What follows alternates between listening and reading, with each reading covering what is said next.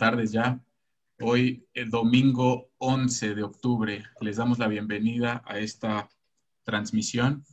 Gracias a Dios por la vida de cada uno de los que están aquí eh, y gracias a Dios por la vida de cada uno de los que van a poder escuchar esta palabra en, eh, más tarde, en alguna otra ocasión, ya sea por YouTube, Facebook y ahora también pues por podcast de Spotify. Entonces, les damos la bienvenida y agradecemos al Señor por este tiempo. Eh, hoy aquí conmigo en la parte técnica me acompaña Paul Silva y también está Víctor, Víctor Saldívar que está con nosotros. Y bueno, pues vamos a comenzar. Les saludamos, les mandamos un abrazo y gracias a Dios porque, eh, fíjense, lo hemos dicho muchas veces, pero de verdad que cada que el Señor nos trae y nos convoca, no nos va a repetir lo mismo. Siempre tiene algo nuevo y sabemos que el día de hoy eh, no es la excepción. Pues bueno, eh, realmente lo que el Señor nos ha venido compartiendo es acerca de la madurez. Y el tema que hoy el Señor daba es consecuencias de la inmadurez. Y también ahí como subtítulo, la respuesta y la oposición. No sé si aquí, hermano, quiere agregar algo. Pues es un tema dado por el Señor. Yo creo que de los temas eh, que el Señor nos ha estado impartiendo en estos tiempos de crisis, realmente este es un tema, pero que pega en todas las áreas.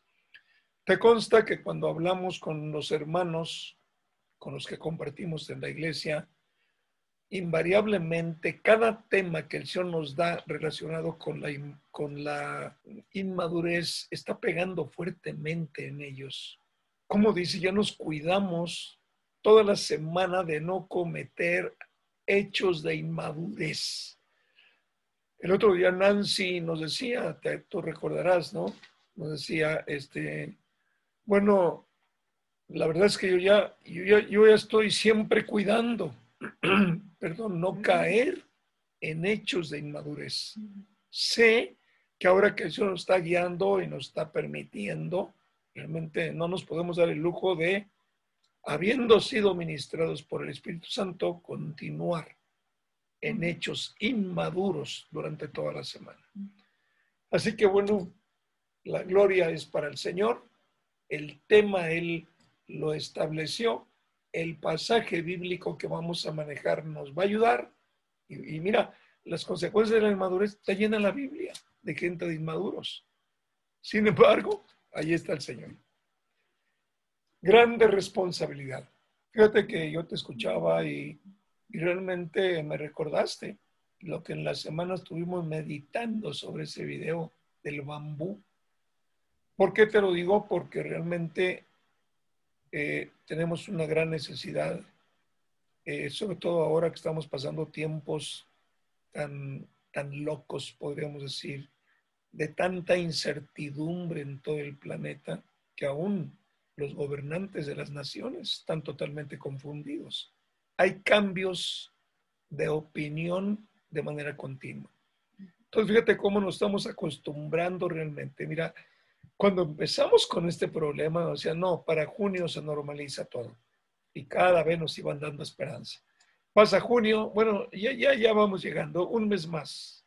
¿Por qué razón? Porque la sorpresa del comportamiento del coronavirus no va de acuerdo al pensamiento humano. El deseo de los gobernantes es ya, mira, pronto regresaremos, no te me desesperes. Oye, estamos en octubre y realmente se anuncia que probablemente todas las escuelas van a regresar hasta un año después a las aulas. Y vamos a ver si esto se cumple. Sin embargo, eh, cuando platicábamos sobre el video del bambú, nos dábamos cuenta cómo el que siembra tiene confianza en que esa semilla va a dar fruto y la está regando, la está cuidando y a los seis años sale. El número 6 casualmente es el número que se le da al hombre y el número 7 es el número perfecto que se le da al Señor. O sea, si tú dices tú, tarda seis años, pues sí, a veces la palabra del Señor tarda muchos años en dar fruto.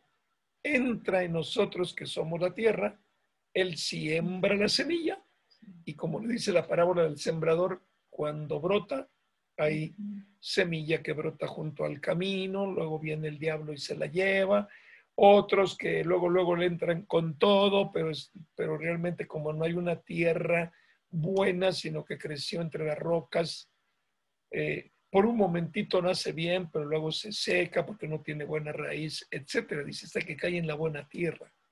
Pero de todos modos, a veces nos desesperamos porque la, la, semilla no da fruto. Esto muchas veces nos pasa en la familia, cuando estamos orando por los hijos, cuando estamos orando por la pareja. Decimos, pero ¿qué pasa que no cambia esto? ¿Qué pasa que no cambia esto? Y es la resistencia normal que la semilla del Señor encuentra en su crecimiento. Pero ¿qué pasa con la oración, Sergio?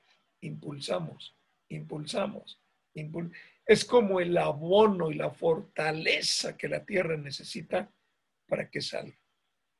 Y cuando no hay esperanza, de repente sale, pero ya sale con una raíz lo suficientemente fuerte para soportar el crecimiento. Así que bueno, realmente yo, yo ahorita que cantábamos, porque te voy a decir una cosa, este, este canto que nos dio el Señor, realmente yo lo vi en la semana, yo estaba una madrugada, pongo ese canto porque me llegó y entonces me doy cuenta, dije, ah, ahí está. Aunque no veamos a través de las redes sociales físicamente al que comparte la palabra, ahí está el Señor cuando tú tienes un corazón dispuesto completamente para ser enseñado por el Señor. Te recuerdo que la palabra dice que Jesucristo enseñaba la palabra. No dice que Jesucristo predicaba. Jesucristo enseñaba la palabra con base en la escritura, con base en la guía del Espíritu Santo. Así que bueno, cuando hablamos de las consecuencias de la inmadurez, luego llegó el subtítulo, la respuesta y la oposición. Todo esto está basado en el capítulo 11 del Evangelio según San Juan. Sin embargo, Sergio, eh, no hace muchas semanas compartíamos tú y yo y me compartías una porción de la palabra del Señor que el mismo Señor te daba. Tratando los temas del Señor, te habló el Señor. Entonces, antes de darle entrada, realmente al tema de hoy, yo te quiero dejar totalmente en libertad para que nos compartas eso que el Señor te dio. Y vas a ver cómo cuando tú lo vayas expresando, va a resultar que se va amoldando a la secuencia natural y espiritual que el mismo Señor nos da. Así que bueno, ahí está el micrófono, mi hermano. Ministranos con esa palabra. Claro que sí. Eh, bueno, pues eh, esa palabra que, el Señor ponía en mi corazón y que compartía con usted, hermano, está eh, fundamentada en el, Evangelio de Mateo, en el capítulo 25. Si me ayudan a proyectarlo, por favor. En esa, en esa parábola, el subtítulo dice que es la parábola de las diez jóvenes, algunos dicen que es de las diez vírgenes, pero bueno, yo lo, eh, para empezar a compartir esta palabra, voy a darle lectura a, toda esta parábola y después voy a ir retomando los, puntos donde el Señor aquí me hablaba.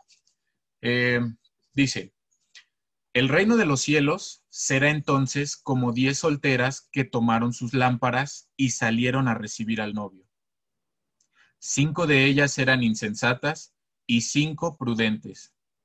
Las insensatas Llevaron sus lámparas, pero no se abastecieron de aceite. En cambio, las prudentes llevaron vasijas de aceite junto con sus lámparas. Y como el novio tardaba en llegar, a todas les dio sueño y se durmieron. A medianoche se oyó un grito, ahí viene el novio, salgan a recibirlo. Entonces todas las jóvenes se despertaron y se pusieron a preparar sus lámparas. Las insensatas dijeron a las prudentes, denos un poco de aceite, porque nuestras lámparas están apagando. No, respondieron éstas, porque así no va a alcanzar ni para nosotras ni para ustedes. es mejor que vayan a los que venden aceite y compren para ustedes mismas. Pero mientras iban a comprar el aceite, llegó el novio y las jóvenes que estaban preparadas entraron con él al banquete de bodas y se cerró la puerta. Después llegaron las otras. Señor, Señor, suplicaban, ábrenos la puerta. No, no las conozco, respondió él.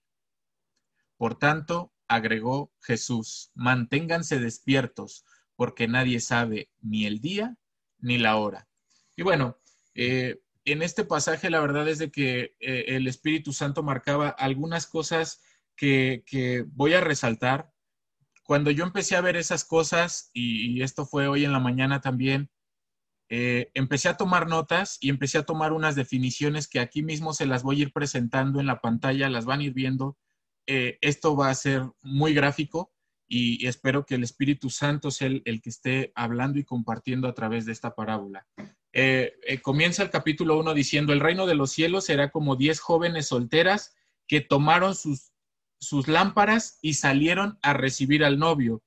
El 2 dice, cinco de ellas eran insensatas y cinco prudentes. Yo fui al diccionario porque muchas veces pasamos por la palabra y dices, ah, bueno, insensatas y prudentes. Eh, la definición de la palabra insensato es falta de buen juicio, prudencia y madurez antes de actuar. Fíjense las características de un insensato. Bueno, no características, la definición.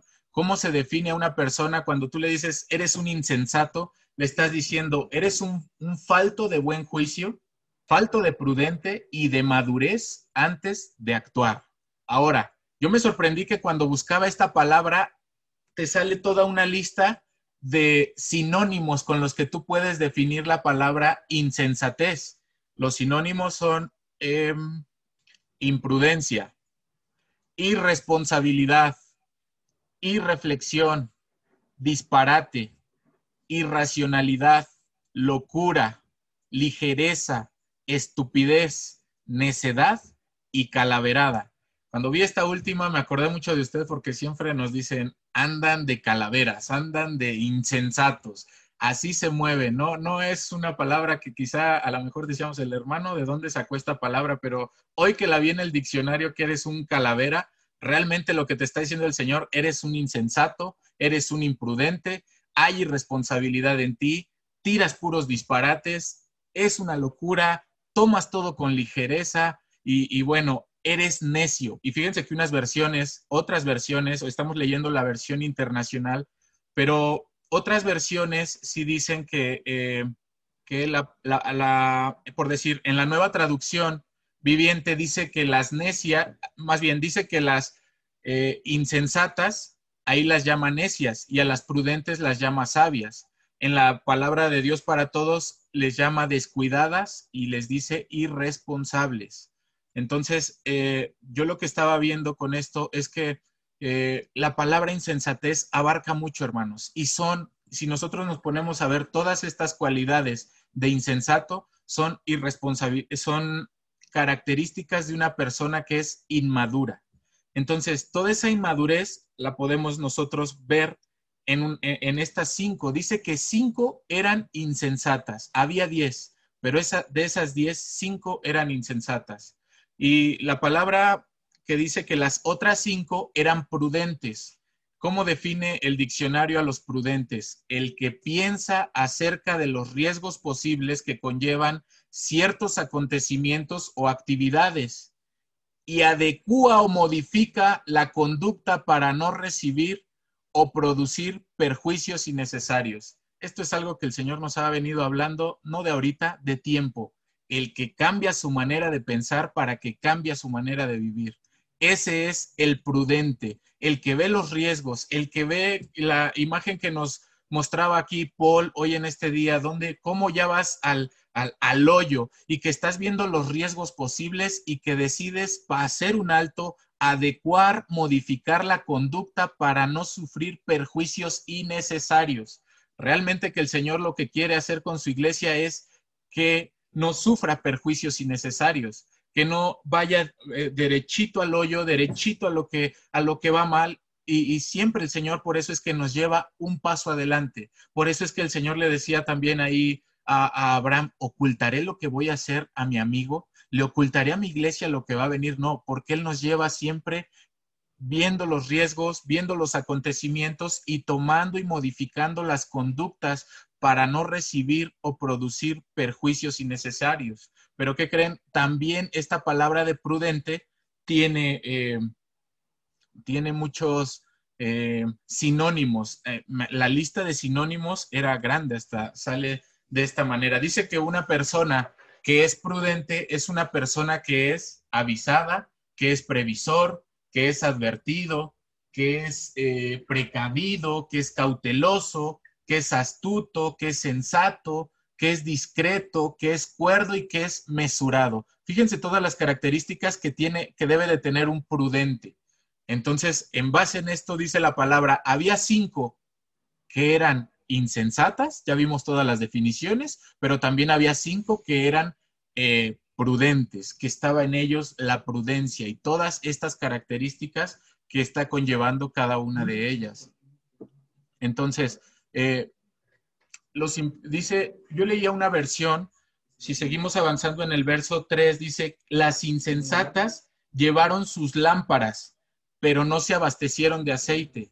Unas, una versión decía, las imprudentes no llevaron aceite suficiente. Yo remarcaba esta palabra, no llevaron aceite suficiente. Y la verdad es de que cuando yo veía esta palabra, yo decía, Señor, ¿cómo uno puede salir eh, con poquito, cómo uno puede salir sin prever lo que puede estar pasando. Eh, cuando tú ya nos has advertido qué es lo que viene, cuando tú ya nos has dicho vas hacia el hoyo, tus hijos se están perdiendo, tu matrimonio se está destruyendo y que no vayas con aceite suficiente para esto, la verdad es de que yo aquí hacía una ah, pregunta. ¿Con cuánto aceite estás enfrentando los tiempos actuales? ¿Con cuánto de ese aceite estás enfrentando los tiempos actuales? Ahora, la palabra aceite, nosotros sabemos y se nos ha compartido, es el, la unción, el Espíritu Santo en cada uno de nosotros. Entonces, a esta pregunta nosotros podríamos decir, ¿con cuánto del Espíritu Santo estás saliendo día a día a enfrentar tu vida? ¿Con cuánto del Espíritu Santo? Porque dice que no llevaron aceite suficiente. Y miren, este aquí yo quería ahondar un poquito porque desafortunadamente hay iglesias que cuando empiezan a suceder los acontecimientos que vive el mundo entero, comenzaron a ver que el aceite era insuficiente para estos tiempos. Me causaba mucho ruido que en las redes sociales, en el mes pasado de septiembre, eh, salían dos pastores de los Estados Unidos que se quitaban la vida. Cuando estos vienen y pierden la vida, bueno, se quitaron la vida, eh, tú puedes ver que lo que pasó es que no había aceite suficiente, no llevaron aceite suficiente, pensaron que este tiempo nunca llegaría, pensaron que siempre iba a haber púlpito, que siempre iba a haber eh, gente del otro lado y no había aceite suficiente. Eso es lo que hoy está pasando. Por eso en esta versión que decía, el aceite no les era suficiente. Hermanos, años, esto ha sido de años pasados. Yo recuerdo que siempre el Señor nos ha dicho, el aceite que tú traes no te va a alcanzar para el tiempo que estamos por enfrentar. El, el, aceite que tú traes, lo que tú crees que ya recibiste, no te va a alcanzar para enfrentar este tiempo. Era lo que yo estaba viendo aquí, decía, en menos de dos meses, una noticia fuerte en Estados Unidos que dice, dos pastores se quitaron la vida. La pregunta sería, ¿se acabaría el aceite? ¿O por qué no? Porque si el aceite está en ti y está rebosando, tú tienes, dice el hermano, para dar y prestar. Tienes para dar y prestar. Entonces, nosotros lo que vemos es esa iglesia que perdió el aceite ante las circunstancias, ante lo que hoy está enfrentando el mundo, ante lo que el mundo hoy está viviendo y que no hay aceite en ellos. No era suficiente en menos de dos meses. ¿Y cuántas veces el Señor no nos ha anunciado, prepárate, porque lo que viene te va a superar, no te va a alcanzar el aceite, no te va a alcanzar lo que tú hoy, hoy estás tomando. Y si una característica que veíamos de las eh, insensatas es que lo tomaron a la ligera y, que y quizá, iglesia, esa advertencia tú también la tomaste a la ligera. Quizá también dijiste, no, no va a pasar. A veces decíamos, bueno, es que va a haber persecución y tú te imaginabas atrás de ti a alguien, pero esto, hermano, es persecución. Esto, hermano, es no tomar las cosas con la seriedad que el Señor estaba pidiendo y diciendo, llena tu lámpara, sal con prohibición de aceite, sal con el Espíritu Santo y ves que no te está alcanzando porque las advertencias del Señor fueron con suficiente tiempo para que la iglesia salga con el aceite suficiente para enfrentar cada uno de esos tiempos. El verso 5 dice, y como el novio tardaba en llegar a todas, les dio sueño y se durmieron. Fíjense que este pasaje me llamó mucho la atención porque tú puedes decir, ah, bueno, las, las, prudentes sí llevaban aceite, las prudentes estaban al 100, nosotros somos de la iglesia de las prudentes, pero miren, y como el novio tardaba en llegar, lo, quise subrayar con, un negro más intenso, donde dice, a todas les dio sueño y se durmieron.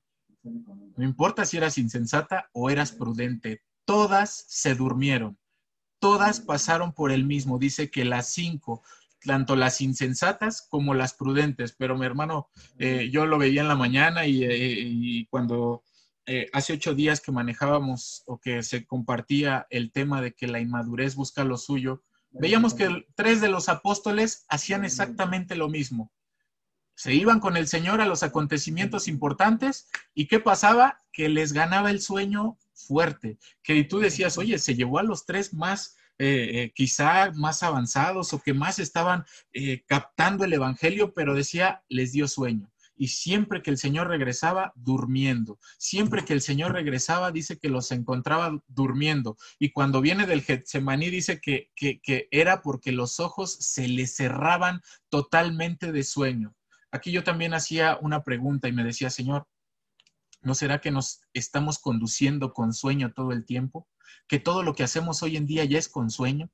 ¿Que todo lo que tú estás haciendo ya es con una pereza? ¿Que todo lo que tú estás haciendo ya es con una, eh, eh, pues de decir, no pasa nada, no está pasando nada y mejor te quedas dormido? Aquí dice, las insensatas y las prudentes, todas se quedaron dormidas. Todas se quedaron dormidas y bueno, eh, lo siguiente es, esta, esta, esta frase que yo veía es, cuando te acomodas en algo, te da sueño.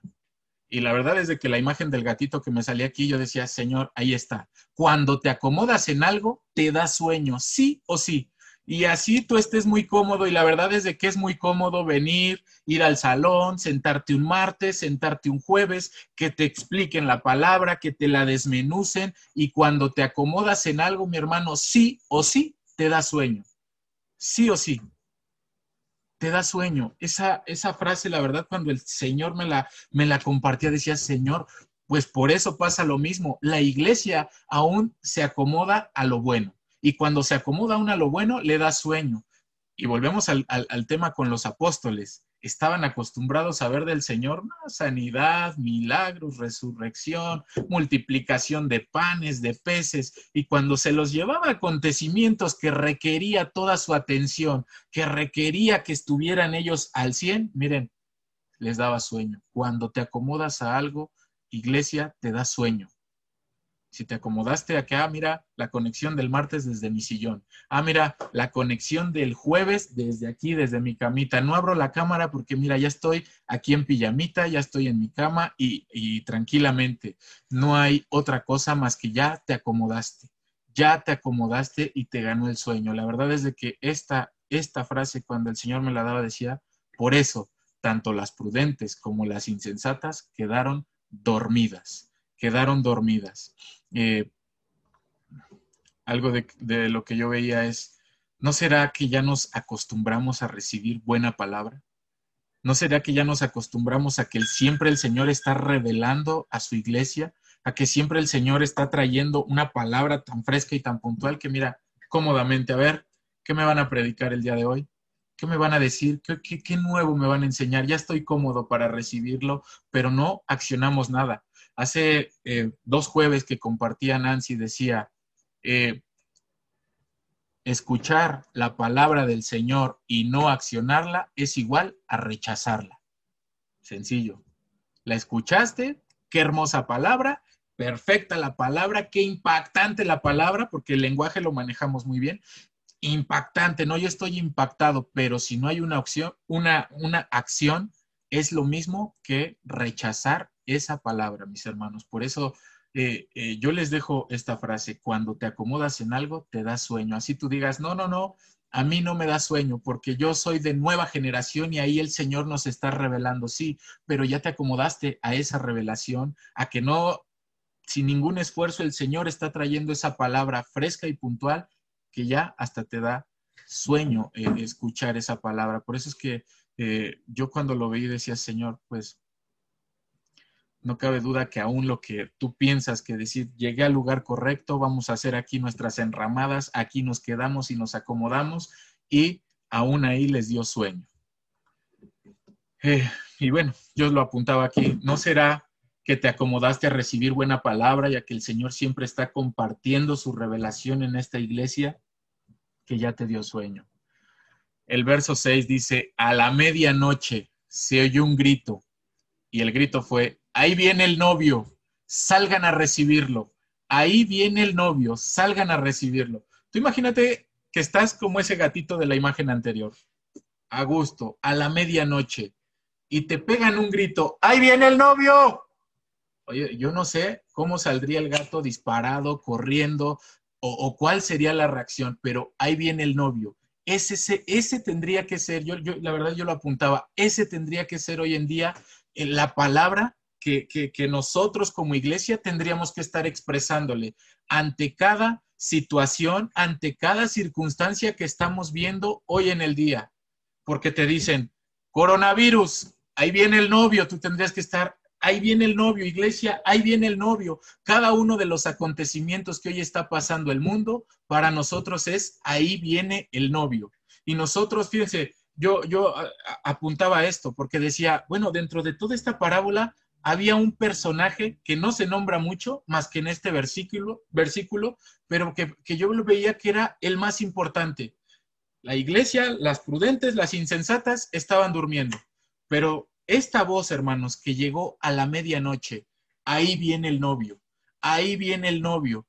Hermanos, eh, a lo largo de este tiempo hemos escuchado, se ha compartido, cómo entre la misma iglesia hay sueños, hay revelaciones, hay eh, palabra donde el Señor está advirtiendo y cada una de esas advertencias es un cambio, porque ahí viene el novio, ahí viene el novio. Oye, tus hijos se están perdiendo y ahí viene el novio. Haz algo. Decía que los prudentes son los que toman una acción, los que hacen un cambio para no ir al hoyo. Ahí viene el novio los que hacen un cambio. Por eso, eh, de verdad, hermano, cuando yo veía el tema que, nos mandaba en la mañana, que el Señor le había dado, decía, híjole, Señor, eh, eh, pues no solamente esta parábola, la Biblia completa está llena de estas advertencias como el Señor te está diciendo, trae consecuencias el tomar a la ligera, el ser insensato, el no accionar la palabra que el Señor nos está dando, porque este es, esta es la voz de la medianoche. ¿Cuántas veces no nos han compartido esos sueños de que a la medianoche se puso intenso, hubo una lucha espiritual bien fuerte y el Señor a través de eso te está diciendo, ahí viene el novio, prepárate, ahí viene el novio, ya cambia tu manera de pensar, ahí viene el novio, ya no puedes seguir repitiendo lo mismo, las mismas acciones que tú estás teniendo, ya no lo puedes hacer. Eh, entonces yo decía, esto no te puede agarrar a ti. Eh, descuidado. No te puede agarrar a ti, como dice aquí en el verso 7, entonces todas las jóvenes se despertaron y se pusieron a preparar sus lámparas. Ahora sí, cuando ya vieron las la de adeveras, dijeron, ahora sí. Y fíjense, a muchas iglesias, esto del COVID, esto del coronavirus, así las agarró mi hermano. Y ahora ya no está la gente del otro lado, ya no está el púlpito, ya no está el grupazo de alabanza. Y ahora, ahora sí dice que entonces se despertaron y se pusieron a preparar sus lámparas. Y es aquí, hermanos, donde se dieron cuenta que no había aceite. Es aquí donde yo lo que anotaba decía, no te confíes, que no te agarren las prisas, que no te agarren las prisas que no te agarre el de chin, ya ahí viene, ya ahí viene y yo no he arreglado mi situación familiar, mis hijos siguen perdidos, mi matrimonio sigue destruido, todas las circunstancias y las cosas que el Señor ha hablado puntualmente a, la vida y a la iglesia eh, es para que no te agarren las prisas. Te lo ha venido advirtiendo con años de anticipación todo esto que el Señor te ha compartido durante 10, 12 años, no sé cuánto tiempo lleves, es el tiempo suficiente para poder generar un cambio, para poder generar un cambio. Dice el verso 8, las insensatas dijeron a las prudentes, denos un poco de ese aceite porque nuestra lámpara se está apagando. Cuando dice, denos un poco de ese aceite porque la lámpara se está apagando, yo podía ver a muchas de esas iglesias diciendo, denos aceite. Ahora, ¿cómo les compartimos?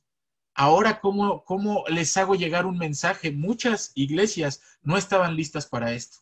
Muchas iglesias esto los agarró y despierta y ahora qué hago y cómo les transmito algo y cómo les hago esto. Y, miren, hermanos, de verdad que no es, es por, por, por presunción, no es por otra cosa, pero el Señor a, nosotros nos llevaba ya con años suficientes haciendo este tipo de transmisiones, haciendo este tipo de reuniones, congregándonos todos aquí a través de la pantallita y diciendo, estemos listos. Este va a ser el nuevo medio, este va a ser el lugar por donde se va a difundir, este va a ser el lugar por donde vas a ir un paso adelante y por donde tienes que ir llenando el aceite de esto. Se ha ido mejorando, se ha ido perfeccionando, se han ido comprando equipos suficientes para tener esto, pero había quien no y quién se va a arrimar. Yo, yo cuando le compartí esta palabra al hermano le decía, amén, amén a lo que se está invirtiendo en esto, amén a lo que se está invirtiendo para compartir una palabra. Lo decíamos al principio, los medios por los que se transmite aquí,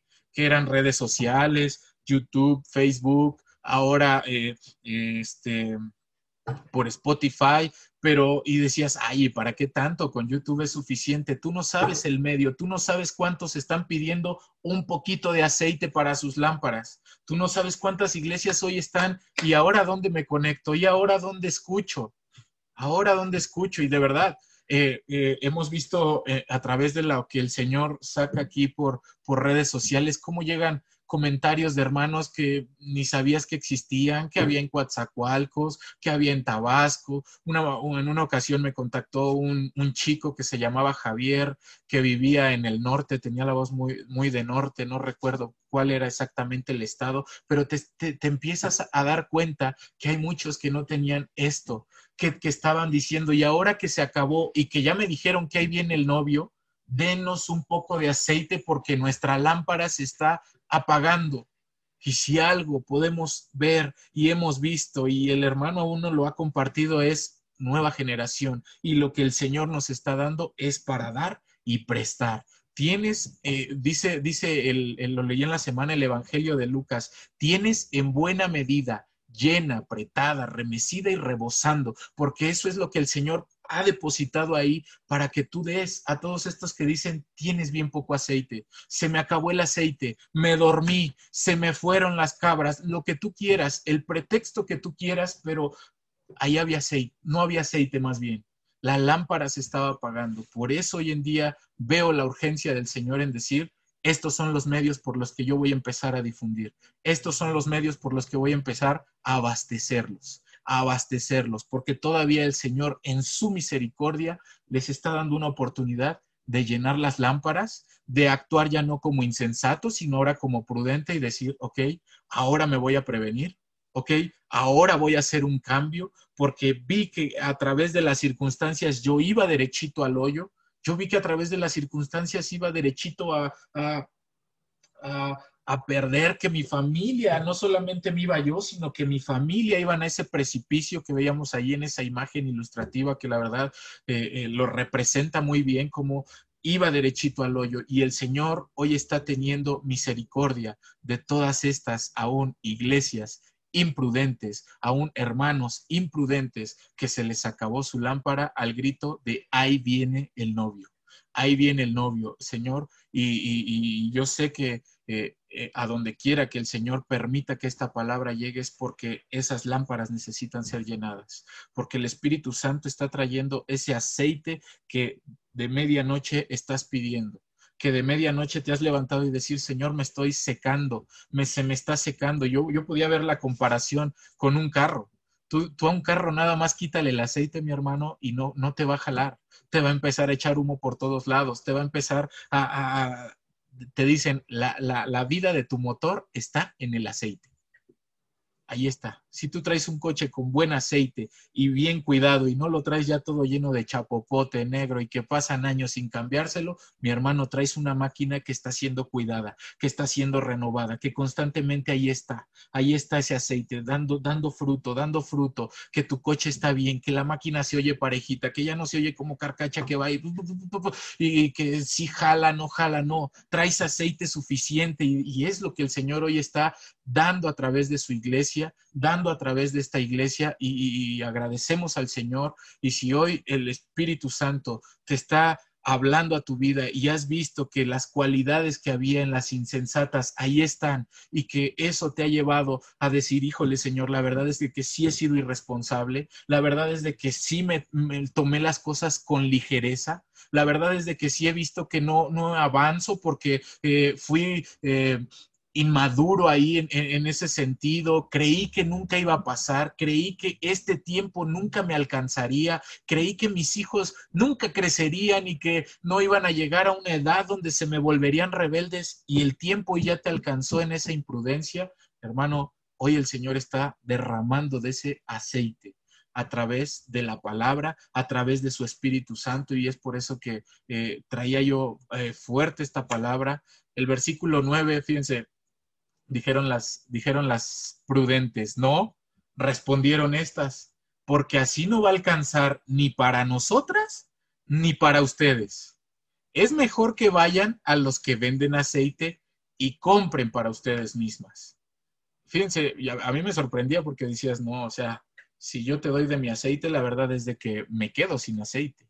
Si yo te doy de mi aceite, ya no vas a tener tu aceite y mira, ni para ti ni para mí aún ahí ellas seguían siendo sabias porque decían, mira, si te doy de mi aceite, ni tú ni yo, mejor yo sí me previne, yo sí invertí el tiempo en mis hijos, yo sí invertí el tiempo para que hubiera un cambio en mi matrimonio, yo sí invertí, tomé acciones, eh, hice los cambios que tenía que haber hecho para que esta no me alcanzara y que cuando me alcanzara todavía hubiera aceite suficiente para enfrentar esto, este tiempo, que hubiera aceite para decir, lo renuevo. Cada mañana dice que nosotros venimos y renovamos nuestro, nuestra manera de pensar, renovamos lo que el Señor nos está dando. Entonces, eh, eh, las, las, las, no, perdón, las prudentes dijeron, no, no te puedo dar, respondieron, porque si no, va a alcanzar ni para nosotras ni para ustedes. El verso 10 dice, pero mientras iban a comprar el aceite,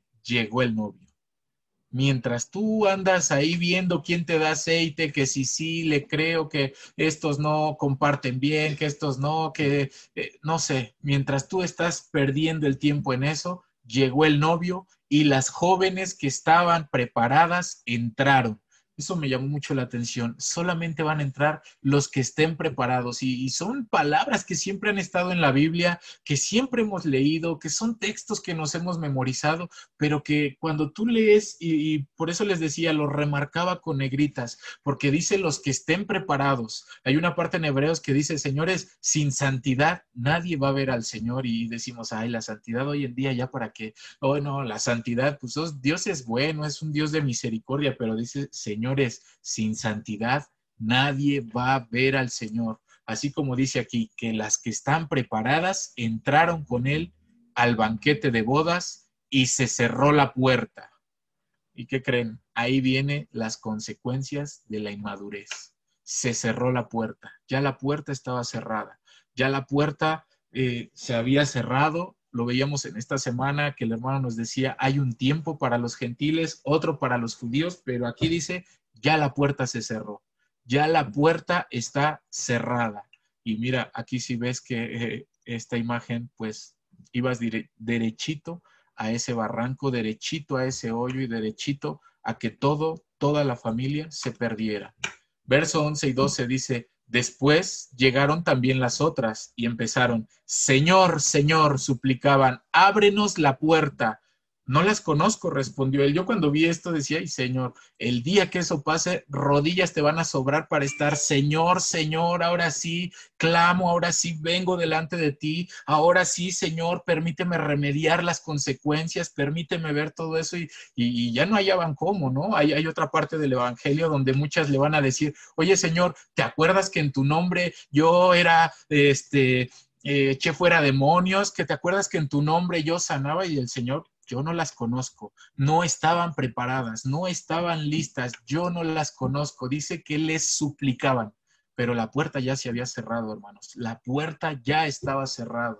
Y aquí sí, ningún mérito era suficiente para que el Señor abriera la puerta. Señor, pero yo soy de nueva generación y me reuní en el Salón 7, no te conozco. Oye, pero yo no me perdía ninguna de las transmisiones, ni, no te conozco.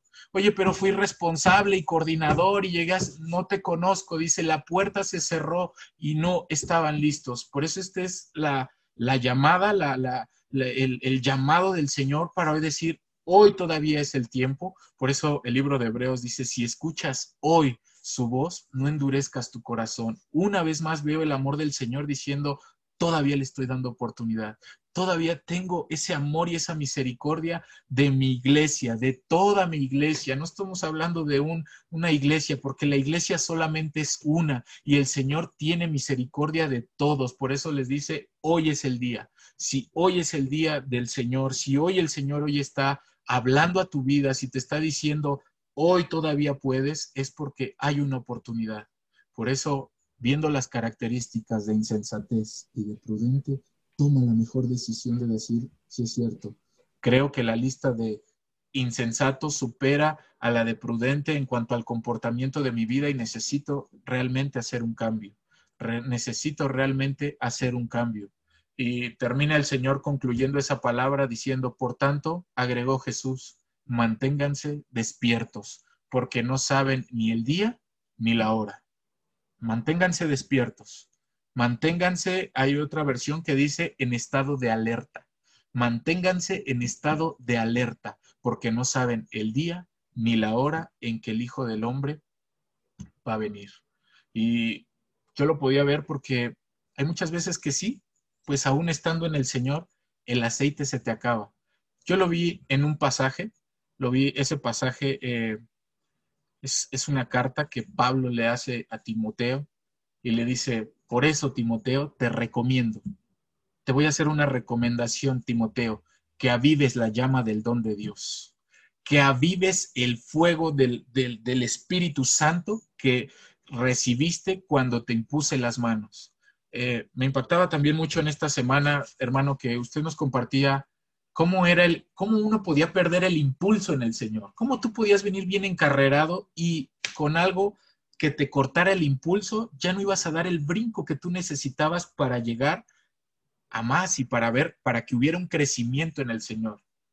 Yo decía, bueno, si Pablo aquí le está diciendo a Timoteo, aviva, es porque quizá la llama ya se estaba apagando. Es porque quizá ese fuego ya no era tan ardiente como al principio, porque le dice, aviva esa llama, Timoteo, aviva ese fuego del don de Dios que había en ti, que tú recibiste cuando yo te impuse las manos, pues Dios no nos ha dado un espíritu de timidez, sino de poder, amor y de dominio propio. Y es la misma palabra. Si este tiempo de crisis, si este tiempo de adversidades, hemos visto la fragilidad de la vida, hemos visto cómo personas que hoy las ves, mañana ya no, y no sabes ni por qué, pero la fragilidad de la vida, y hoy el Señor te está diciendo, así de frágil es la vida, dice Santiago, somos como neblina que se aparece y luego se desvanece, y hoy estás y mañana ya no estás, y te dice el Señor, aviva el fuego del don de Dios que hay en ti hoy hoy es el día, así es de que esta era la palabra que el Espíritu Santo había puesto en mí, esta era la palabra que yo quería compartir con cada uno de ustedes porque eh, la inmadurez, no, la, inmadurez trae consecuencias. No lo tomemos a la ligereza más, no tomemos cada palabra que el Señor nos comparte como algo que, ah, pues es normal, aquí hay revelación, ah, pues no es normal, ya me dio sueño, ah, sí, con ligereza es mucha ligereza, mucha ligereza. Hay consecuencias, mis hermanos. Hay consecuencias que hoy no las vemos, pero que te va a alcanzar. Y lo que hoy tienes no te va a alcanzar para lo de mañana. El aceite que hoy tienes para mañana no te alcanza. Ve y renueva, ve y renueva, ve y renueva. A tu coche te dicen cada cinco mil kilómetros tienes que venir forzosamente y traerlo a un cambio de aceite. El Señor te dice todos los días, renueva, dice Romanos 12, renovados en el espíritu de vuestro entendimiento. Cambien su manera de pensar. Por eso es que yo les comparto esta palabra, mi hermano. Eh, era lo que el Señor puso en mi corazón. Y, bueno, pues yo, yo doy gracias a Dios por, por esto, porque es un llamado, es el amor y la misericordia del Señor por su iglesia. Gracias a Dios, Sergio muy puntual. Tenía razón. Tenía razón el señor que me dijo esta madrugada, pregúntale a Sergio si recibió algo. Ahí está. Ahí está. Pero mira, yo quiero retomar un poquito solamente para, para dejar la impresión de lo que yo vi durante la exposición de la palabra del Señor. Fíjate si nos llevan otra vez al pasaje. A la lectura de Mateo capítulo 20. Bueno, primero Mateo 24, verso 42. Fíjate, aquí el Señor está dando las señales del regreso de Él. Por eso, si, si nosotros vemos el subtítulo que aparece arriba del verso 36, dice, se desconocen el día y la hora. Por lo tanto, manténganse despiertos porque no saben qué día vendrá su Señor. Pero entiendan esto, si un dueño de casa supiera a qué hora de la noche va a llegar el ladrón, se mantendría despierto para no dejarlo forzar la entrada. Y ahora nos cambiamos en un momento dado al capítulo 25 que el Señor te dio a ti. Eh, vale la pena eh, repasar eh, la enseñanza que dice Jesucristo es el novio, la iglesia es la novia. Entonces dice, el reino de los cielos, o sea, el gobierno de lo alto, será entonces como diez jóvenes. Diez jóvenes. Diez es el número, es, es la totalidad. Diez indica totalidad. Jóvenes solteras, porque dice jóvenes solteras, porque pues son iglesias en un momento dado que, están esperando al novio, porque jóvenes solteras es que no tienen pareja, pero están esperando al, novio, ¿no? O sea, la espera del regreso de Jesucristo, que es el novio. Dice, tomaron sus lámparas y salieron a recibir al novio. Mira, Sergio, es importante recordar lo siguiente. En la costumbre judía, eh, venía el encuentro entre el novio y la novia y un año después iba a consumar el matrimonio. El compromiso se establecía y un año después de ese compromiso se casaban. El novio iba a construir la casa. La novia preparaba sus vestidos. ¿Por qué razón? Pues porque la fiesta duraba siete días, mi hermano. Pero fíjate que es increíble, siete días de la semana y luego el día de reposo. Fíjate cómo todo está amarrado en la Biblia. Entonces, resulta que aquí hay diez iglesias que están esperando al novio y ante el anuncio de que el novio viene, salieron a recibir al novio. Sergio, hace dos mil años que la iglesia de Jesucristo espera el regreso de Jesucristo, el novio. Fíjate que el apóstol Pablo en una de sus epístolas, él cree, él asegura y lo escribe que Jesucristo regresaba en la vida del apóstol Pablo. Pero ya pasaron dos mil años. Entonces, no perdamos de vista que la iglesia de Jesucristo nosotros la conformamos.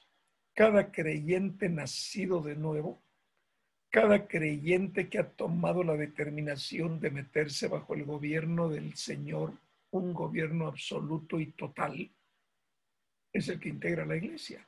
Porque la iglesia, mira, la iglesia la compara el apóstol Pablo como un cuerpo humano. Tú imagínate que este dedo ya no funciona, la cabeza ya no lo puede usar. Imagínate que ahora son dos, la cabeza ya no lo puede usar. Imagínate que la mano se paraliza, esta mano queda inactiva. No, no, no, la iglesia de Cristo no se puede paralizar nadie. Todo el cuerpo humano tiene que caminar con una firmeza total, guiado por la cabeza. Ok, salen a recibir al novio. ¿Por qué lo dice el Señor? Porque estaba diciéndoles, ustedes pongan atención, no se duerman, estén pendientes. Porque dice, fíjate, dice el, el, versículo 36, porque en cuanto al día y la hora, nadie lo sabe. Estoy hablando del capítulo 24, porque el día y la hora nadie lo sabe, dice, ni siquiera los ángeles del cielo, sino solo el Padre. Y luego dice, la venida del Hijo del Hombre será como en tiempos de Noé. ¿Te acuerdas que Noé recibe instrucciones del Señor de preparar el arca? Cómo hacerla, cómo prepararla, cómo meter los animales que el Señor le dice que tiene que meter para salvación. ¿Quiénes son los que van a entrar al arca? Y, y Noé lo único que hizo fue cumplir con las instrucciones que el Espíritu Santo le iba dando se meten todos, mira, Sergio es impresionante, se meten todos por fe al arca. Claro, estaba relacionado con la terminación del acta, digo, del arca. Entonces, tú te imaginas, ya terminé, ok, ahora mete parejas de animales, yo te voy a decir cuáles, y paz, paz, paz, y los va metiendo, los va metiendo, los va metiendo, los va... Nosotros decimos, la pastora y yo, bueno, ¿Quién trajo a los animales? ¿Cuánto tiempo se hubiera tardado en localizarlos? Pues el mismo Señor seguramente lo estuvo impulsando, que es igualito el principio de la iglesia. El arca representa a la iglesia de Cristo. No tenemos que salir a buscarlos, el Señor los trae, porque el Señor conoce los corazones. Esto lo puedes amarrar bíblicamente con el último versículo del capítulo 2 de Hechos de los Apóstoles. Y el Señor añade a su iglesia. Tú imagínate que alguien salió a testificarle a Pablo, pues lo mata y lo, ahí lo deja del camino. Pero cuando el tiempo del Señor dijo, ahora yo lo incorporo, Él es el que hace toda la obra de conversión y de revelación al apóstol Pablo. Por eso la parábola de las diez vírgenes. Claro, aquí un irresponsable, un inmaduro te va a estar diciendo, mm, ¿sabes qué? Pero está hablando a las iglesias. Sí, pero no te olvides que tú formas parte de la iglesia. Sí, pero este, le está hablando a los pastores. Sí, pero no te olvides que en el matrimonio y en el hogar el varón debe ser pastor. Hay de ti que te duermas. Hay de ti que no traigas el aceite suficiente para poder vivir. Mira, de verdad, eh, eh, yo, alabo al Espíritu Santo porque yo, yo he compartido este pasaje varias veces, tú eres testigo, pero mira, cuando uno escucha lo que el Espíritu Santo habla, siempre hay iluminación diferente. A ver, ¿para qué sirve la lámpara? Para alumbrar. En medio de la oscuridad. ¿No? O sea, tú debes traer una suficiente cantidad de aceite que puedas dar luz en medio de la oscuridad. Porque acuérdate que el Señor dijo, ustedes son la luz del mundo. Oye, estaba hablando cuando no había Comisión Federal de Electricidad, mi hermano. Está hablando de lámparas con aceite para iluminar. Si nos dice, ustedes son la luz del mundo, es porque nosotros somos la lámpara contenida de aceite y con fuego que le da luz al mundo. Sergio, el fuego y el aceite representan al Espíritu Santo. Ahora, dentro de la lámpara puede ser que, el, que el aceite esté, pero si no hay quien le ponga fuego, entonces no hay luz. Es exactamente el punto que, el punto que hemos estado hablando, hermanos. Hemos estado compartiendo, no nos tomen como enemigos, por favor, tómenos como instrumentos del Señor para anunciar lo que estamos viendo. Fíjate en el verso 2. Cinco insensatas cinco prudentes. Yo rápidamente iba a buscar en el diccionario, tú ya lo mostraste perfectamente bien. El prudente es el que siempre toma provisión, está prevenido, es la, prevención de las cosas. E, él está midiendo siempre la situación, si nos falta esto, si nos falta aquello, es, es un prudente.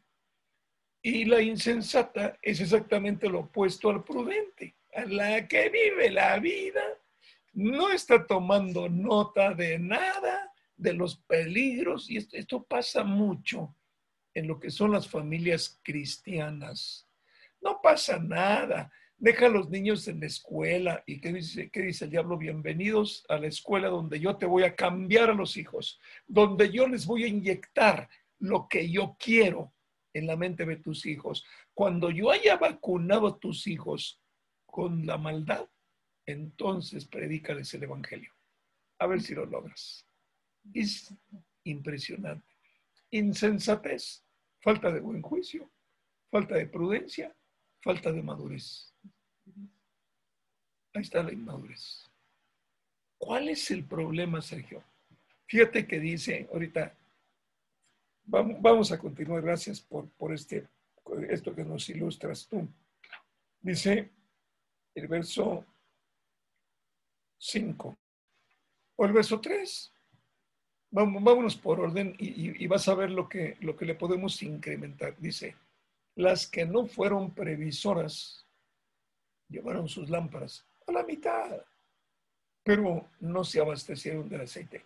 Yo aquí, cuando hablo de las insensatas, yo quiero poner como punto número uno con el nombre de insensato al casado con hijos en su casa.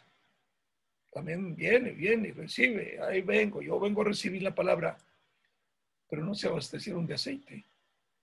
La cantidad suficiente que el Espíritu Santo nos da para poder mantener la flama encendida, que no se apague. Hay muchos papás que se conforman con una pobreza espiritual impresionante cuando el Señor quiere mantenernos encendidos. Por eso el ejemplo que nos daba el profeta que sirvió de base para el devocional que les compartí el otro día a los varones. ¿Saben qué? Pinta tu raya. No tomes vuelo. Pega un brinco para adelante. Pon la raya donde llegaste. Luego agarra vuelo y en la raya primera donde tú brincaste, brinca y a ver hasta dónde llegas. Hermanos, hay gente que no agarra vuelo, hay gente que tiene una raya, no agarra vuelo, o sea, no está preparado para dar los brincos necesarios de lo que está pasando en los tiempos actuales. Tristemente tenemos que atacar la parte familiar, la irresponsabilidad de los padres de familia que no están metidísimos con el Señor, llenando sus lámparas de aceite, pero no solamente que no se apague el fuego, que se mantengan iluminados en sus casas. Ahora, esta, esta, esta hay que trasladarla a los pastores. Pastores, no se duerman. Pastores, que no se les apague la lámpara. Tú hablabas de suicidios, yo también he leído de suicidios. Hay gente desesperada, hay gente que los pastores ya vuelvan. Hay uno allá en California que está violando los principios establecidos por el gobierno y dice, a mí me vale, yo me junto. Oye, no estabas preparado para los últimos tiempos. No estabas listo. No llenaste tus lámparas a tiempo y se te apagó. Y porque se te apagó creíste que hasta ahí era el límite al que tenías tú que llenar, que llegar. Por esto, todo esto es tan aplicado. Mira, Sergio, te voy a decir una cosa. No nos hemos dado cuenta que la llegada del coronavirus al planeta es un tiempo que el Señor nos está dando para reflexionar. Fíjate, la llegada del coronavirus está definiendo a la iglesia. ¿Qué tal si en lugar del coronavirus llega el Señor? Pues nomás piensa, ¿qué, ¿qué pasa? O sea, lo hemos dicho, el coronavirus apagó el deporte, apagó el oficio gubernamental, apagó el arte, apagó la situación financiera, acabó con la producción de bienes, acabó con las escuelas, acabó con todo simultáneamente. Entonces, ¿cómo estamos entendiendo que Cristo viene? ¿Viene por etapas o viene a ser el apagón final? Es una etapa, es un, mira, yo alabo al Señor porque es bueno. Hemos dicho muchas veces la plataforma en la que se mueve Jesucristo, el Padre y el Espíritu es la plataforma del amor. Por amor es que dice el Señor, a ver chicos, ahí les va un coronavirus. ¿Están listos? ¿En qué consiste el estar preparado, Sergio? Consiste en lo siguiente. ¿Qué tanta llenura del Espíritu Santo tienes? Porque luego viene, luego, luego viene un pasaje que me golpeó ahorita que estabas hablando y lo vamos a, lo vamos a presentar tomas en cuenta la obra del Espíritu Santo porque te da miedo que se te suelten las lenguas, hermano, estás perdiéndote la obra del Señor. Es decir, si tú no le permites al Espíritu Santo verdaderamente participar como líder, como cabeza, porque Jesucristo lo dijo, no se van a quedar huérfanos.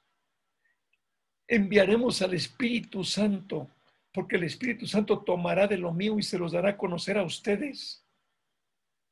Toma, tomará del Señor. Si tú en tu iglesia consideras que Jesucristo es la cabeza, entonces no puedes dejar al Espíritu Santo a un lado porque tu doctrina no te permite profundizar en el conocimiento del Espíritu Santo, hermano. Entonces la iglesia se te apagó el aceite, se te acabó.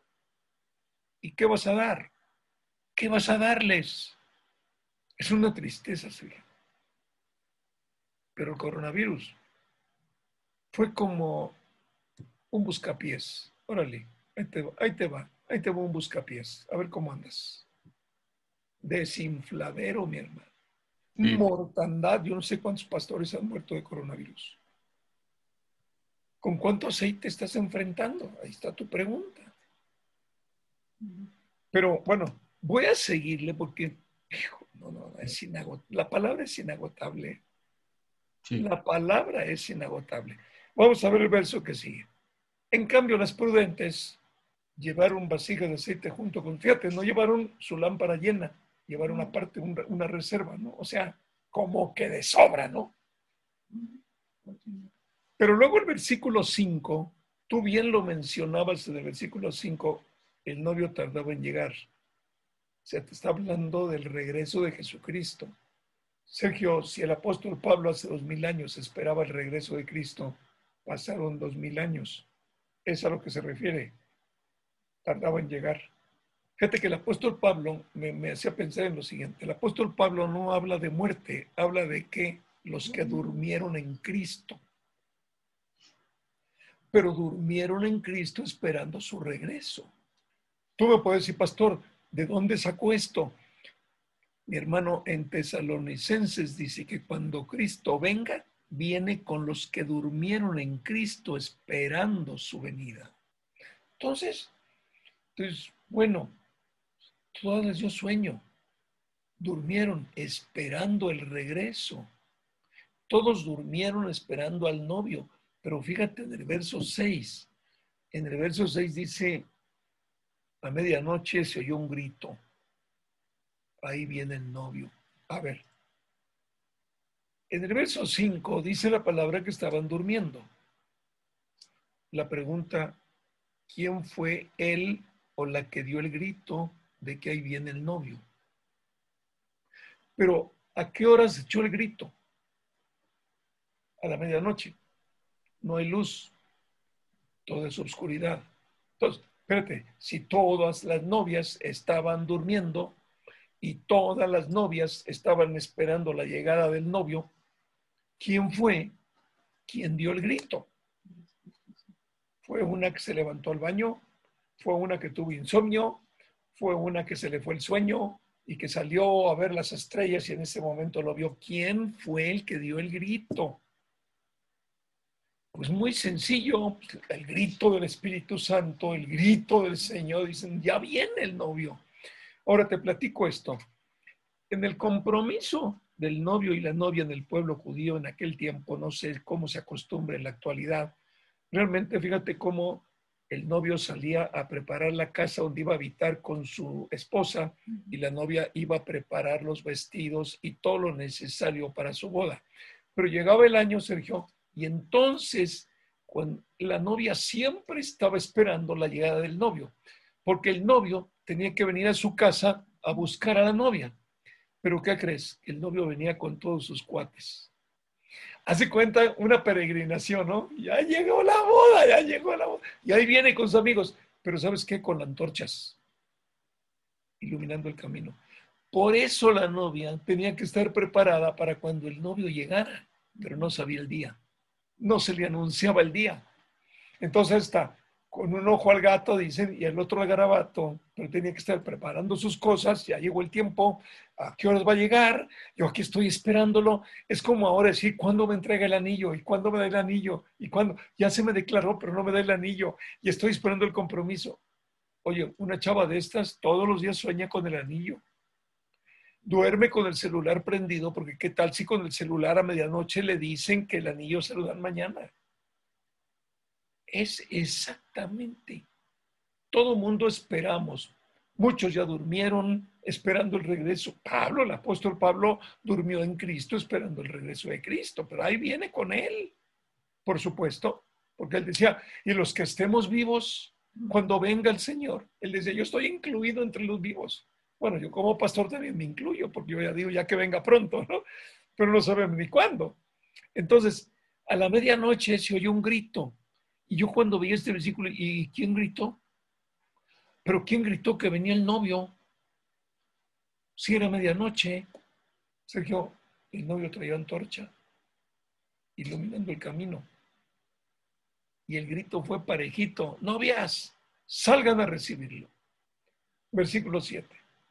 Entonces todas las jóvenes se despertaron, todas, las diez que dormían, y se pusieron a preparar sus lámparas. Sergio, un grito de que ya viene el novio es el coronavirus. ¿Qué? Se oyó un grito por todos los medios de comunicación, radio, televisión, no, no, no, todo. Es, es lo increíble, se oyó un grito, ya viene. Ahora, todas las iglesias y todos nosotros tenemos el, la suficiente, el suficiente aceite para mantener encendidas nuestras lámparas ante el grito. Fíjate que el grito es, oigan, ya llegó, no, ya viene. El anuncio es futuro, no es ya hasta aquí, no, ya viene.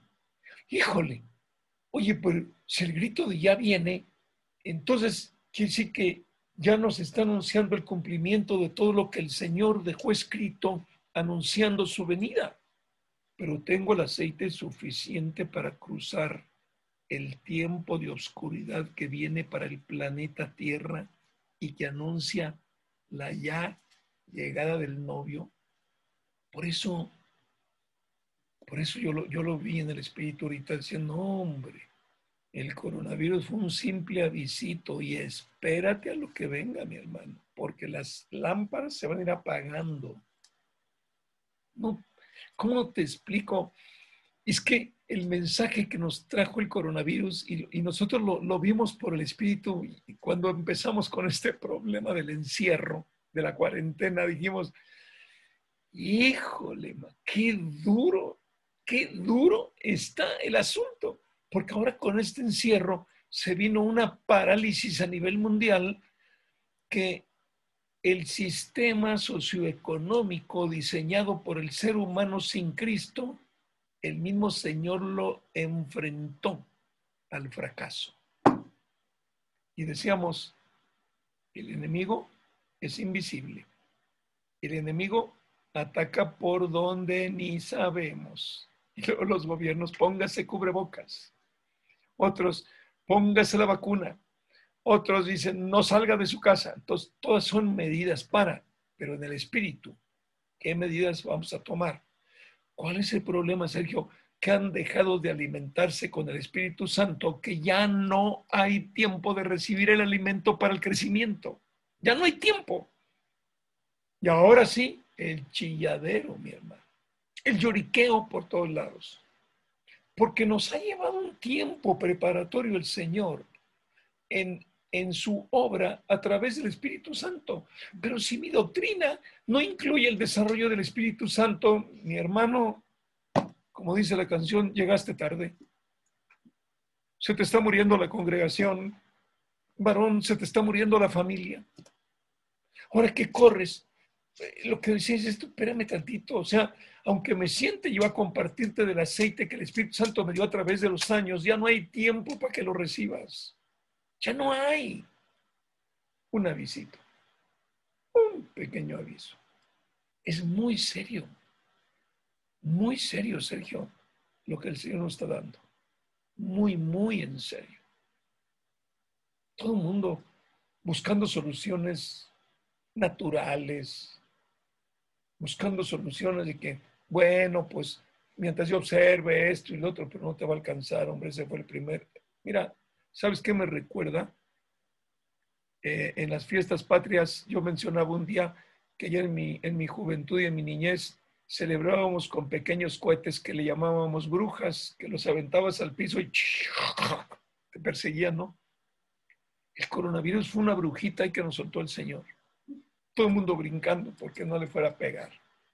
Pero si el coronavirus quitó vidas, lo que venga atrás del COVID, ¿cuántas más no se van a quedar?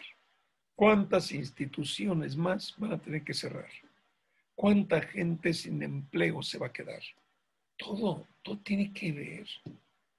Yo ayer veía una película con Neos de cómo la película eh, tiene mucho que ver con la celebración de la Navidad, pero no se midieron, bueno, la película más irreverente que supuestamente familiar, de mucha música bonita, de muchos, este, ¿cómo se llaman? Villancicos y todo esto, pero el contenido de la película, Sergio, realmente cómo están festejando algunos lo que es la Navidad. Yo decía, con razón, en California, donde está Hollywood, donde salen todos los guiones, donde salen los capitales para financiar películas, con razón no pueden apagar los incendios, mano. La verdad, todo eso tiene que ser quemado, mano y no pueden apagarlo. Si no pueden apagarlo, si lo apagan aquí, le brinca acá. Esto con razón, si uno quiere acabar con esta industria. De verdad, los miles de millones de dólares que genera las películas pornográficas. Es impresionante. Pero bueno, vamos a seguirle, pues. Todo es consecuencia de la falta, de la inmadurez es la consecuencia de la falta del aceite. Entonces, se despertaron todas. Ahora sí, ya nos despertó el coronavirus. Fíjate en el verso 8. Danos de tu aceite. No estamos listos. Es, no, no, no, ¿cómo te explicaré? Es que si no tienes el aceite del Espíritu Santo suficiente, ¿cómo vas a poder escuchar la voz de Dios? No estás listo. Cuando toque la trompeta, ¿cómo se llama el cuerno ese tú de los judíos? Shofar. Es un chofar el cuerno, cómo toca la trompeta siempre para la alerta, ¿no? Cuando leemos el Antiguo Testamento, ahí nos damos cuenta que el que tocaba el chofar le decían al pueblo, oigan, cuando oigan esto significa esto, cuando oigan esto significa aquello, cuando oigan esto significa... Y todo el pueblo estaba muy atento al toque del chofar, que era la trompeta del anuncio.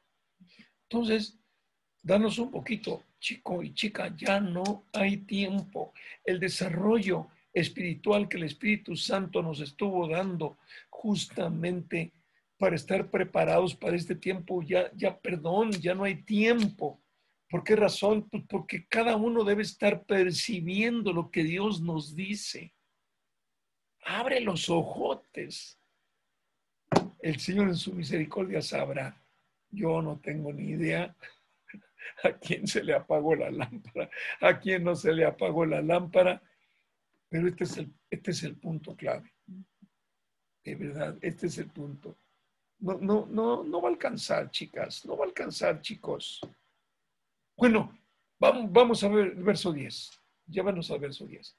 Bueno, pero ¿sabes qué? Ok, vamos a correr a comprar aceite. Este, llegó el novio y las jóvenes que estaban preparadas, pues ya llegó, mano.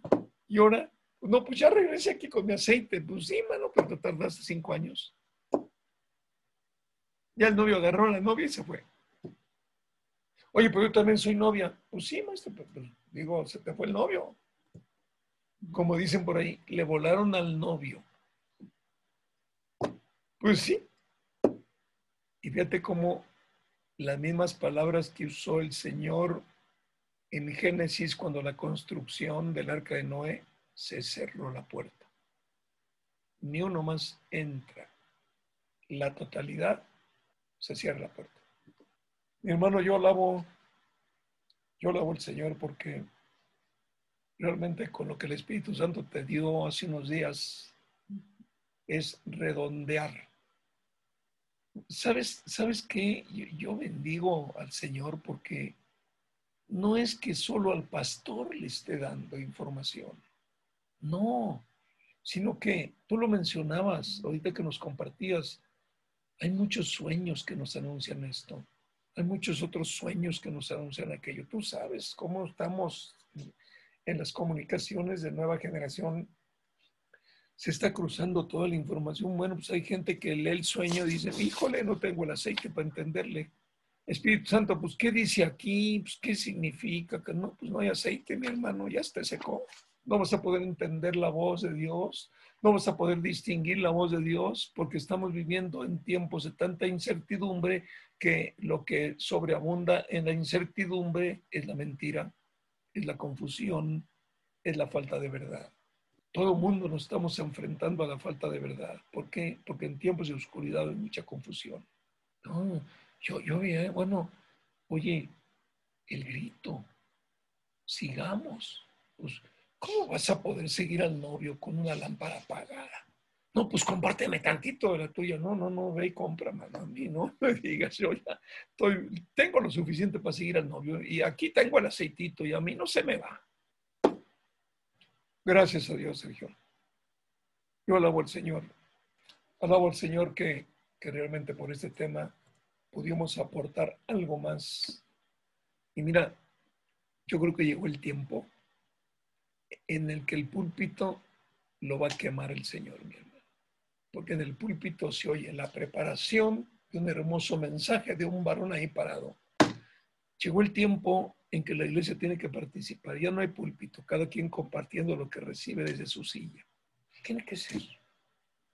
¿Qué podemos decir? Alabar a nuestro Dios, agradecerle al Señor la oportunidad que, que nos está dando de compartir lo que el Espíritu nos está revelando Hermanos, yo, lo único que les digo a ustedes, los que están conectados, no es, no es una ciencia. La cuestión es una convicción personal a nosotros los pastores de darle el lugar que le corresponde al Señor Jesucristo. Hermanos pastores, yo no sé si hay algunos conectados por ahí. Hermanos pastores, el único que dio su vida por su iglesia se llama Jesucristo. Y me da pena decirte, ni tú ni tu cobertura, ni tu denominación pueden quitarle la silla del trono al Señor. Por eso están pagando las consecuencias. Por eso los grandes hombres de la Biblia actual, ¡pum!, se están cayendo uno a uno. No, si tú estás verdaderamente bajo una cobertura de estas, hermano, no, e, ese nombre de cobertura no existe. Ese nombre de cobertura es impedir que tú tengas una relación continua y permanente con el Señor. Aquí la única cabeza se llama Jesucristo. Y la cabeza está perfectamente preparada para instruirte, para guiarte, para conducirte. No tenemos nada en contra de los hermanos. En algún día se usó esto, hermano, ya apártate, hermano, ya conéctate directamente con Jesucristo, porque si no, la cobertura es como un paraguas que no permite que las lluvias del Espíritu caigan sobre ti y que tus oraciones encuentren un estorbo. Gracias a Dios, una vez más doy al Señor. Yo creo que es muy claro lo que el Señor está hablando. Muy, muy claro. Y hermanos de nueva generación, abran sus corazones. No es el aceite religioso que tiene inyectado o el aceite. Mira, Sergio, hay muchos tipos de aceites comerciales que se usan para cocinar. Uno es el aceite de aguacate, otro es el aceite de coco, otro es el aceite de maíz, otro es el de cánola, otro es el aceite de oliva, y hay muchos. Ajonjolí, hay muchos. Pero aquí el aceite del que habla el Señor es el Espíritu Santo. Y no hay otros aceites más que uno solo, el Espíritu Santo es el que te puede dar luz en la vida. Hermanos de nueva generación, si su lámpara está apagada, pues ¿qué les podemos decir? Oigan, córranle a ver si los espera el Señor. Yo no sé, yo simplemente, mi lámpara está encendida con un buen recipiente. Y como pastores esperamos, yo creo que tú también, no sé, tu lámpara, ahora sí, hazte el egoísta y no des, mi hermano. Sí, exacto.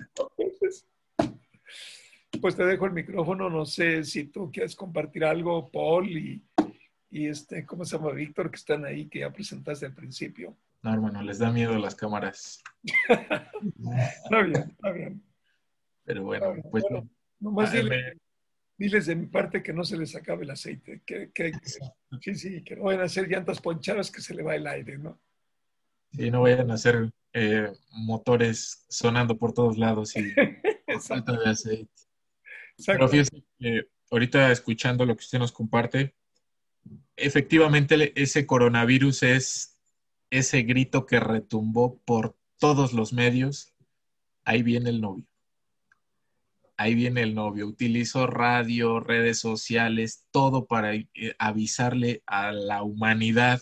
Yo creo que no hay en el mundo alguien que no sepa, ahí viene el novio a través de ese coronavirus que, que vino a anunciar y decir, señores, se está acabando el tiempo. ¿Sabes qué, Sergio? Los que no tienen el suficiente aceite del Espíritu Santo están buscando la causa en laboratorios humanos no están tomándolo como un anuncio real del Señor. Estos son precisamente de los puntos claves por los cuales debemos estar rebosando nosotros del aceite del Espíritu Santo, porque es cuando se cumple lo que el apóstol Pablo dijo, vivan ya no con la mirada puesta en las cosas de la tierra, vivan con la mirada puesta en las cosas del cielo porque el cielo gobierna sobre lo material. Y nosotros si no desarrollamos la capacidad para poder leer lo espiritual, nos va a agarrar, nos va a agarrar y muchos quedarán, quedarán sollozando, quedarán llorando el sufrimiento que viene para el planeta. Fíjate que Jesucristo dijo, porque si tú quitas la sal, porque ustedes son la sal de la tierra, ¿quién le pondrá sabor al planeta? Es lo mismo que dice, cuando yo venga y arrebate a mi iglesia, ¿qué va a quedar en, el, ¿Qué va a quedar en la tierra? Cuando yo saque a mi iglesia, a la cual yo le he confiado al Espíritu Santo, es lo que los ha mantenido aquí, pero cuando yo me los lleve, el Espíritu Santo se va con ellos, ¿qué va a quedar en la tierra? Lágrimas, sollozos, quejidos, lamentos, arrepentimientos fuera de tiempo. Fíjate que cuando yo veo la palabra arrepentimiento fuera de tiempo, es como Noé. Se burlaban, no le creyeron, tarrete loco este cuate, y locos los que entran con el arca, pero cuando empezó a llover, Sergio, ¿cuántos crees que le fueron a gritar? Todos. ¿Cuántos crees que le fueron a tocar la puerta? Por eso dice, el Señor cerró la, puerta. Ni uno más. Híjole. Y luego la tristeza es que este se seca, sale de allí, se emborracha y ah, Ya sabes. Es una tristeza. Hay muchos temas, fíjate que hay, hay muchos temas como consecuencia de la inmadurez y vamos a estar analizando varios casos en la Biblia para que los que tenemos la lámpara llena de aceite empecemos a tomar nota de ello.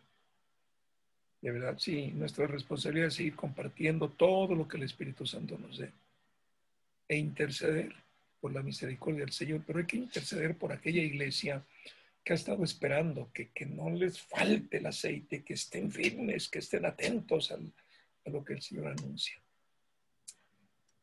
Pues bueno, mi hermano, qué tristeza. Hoy es domingo, nos tenemos que despedir. Son las dos de la tarde. Nos gozamos, hermanos, eh, hermanos de nueva generación, amigos y hermanos que están conectados en las redes sociales. De verdad es un privilegio para nosotros compartir lo que el Espíritu Santo nos muestra en la exposición de su palabra. Si van a darle un aplauso, dénselo al Espíritu Santo. Si le van a dar las gracias, dénselo al Espíritu Santo, porque nuestro compromiso de pastores es hacernos a un lado para que el Espíritu hable. Esto, yo sería el primer mentiroso si yo les dijera que lo que salió de mí es porque yo lo vi. Yo no lo vi. El Espíritu lo tenía listo para compartirlo. Pues adelante, mi hermano, despídenos en oración. Señor, con profundo amor y gozo agradecemos, Señor, la palabra que tu Espíritu Santo, Señor, nos ha compartido. No cabe duda que tu plataforma, Señor, en la que operas es el amor. Y aún, Señor, sigues llamando, Señor, a cada uno de nosotros, Señor Padre, a mantenernos con la lámpara encendida, con el aceite, Señor, rebosando, Padre, y que esta palabra, Señor, que hoy tú has compartido, Señor, para tu iglesia, caiga, Señor, realmente en esos corazones que están anhelando, Señor, no quedarse ahí, Señor. Decía el hermano que muchas veces nos hemos acostumbrado a la pobreza espiritual, Señor, y hoy ya no tiene que ser así. Eso ha sido la falta de aceite, Señor, y hoy oramos para que el Espíritu Santo, Señor, Padre, los esté convenciendo, Señor, Padre, de, de poder, Señor, tomar una decisión seria, Señor. Si hasta el día de hoy, Señor, ha habido decisiones de inmadurez que hoy puedan tomar decisiones serias, Señor Padre, para, Señor, avivar el fuego, para avivar, para el aceite de tu Espíritu Santo rebose en sus vidas y en sus corazones, Señor, y que todo lo que viene, Señor, para el mundo no nos va a sorprender porque el aceite, Señor, será suficiente, será vasto, Señor Padre, para poder enfrentar cada uno de estos días, mi Señor. Gracias por tu palabra, gracias por tu Espíritu Santo, Señor. En el nombre de Jesucristo. Amén. Amén, amén. Gracias por todo, mis hermanos. Gozo y paz en sus corazones.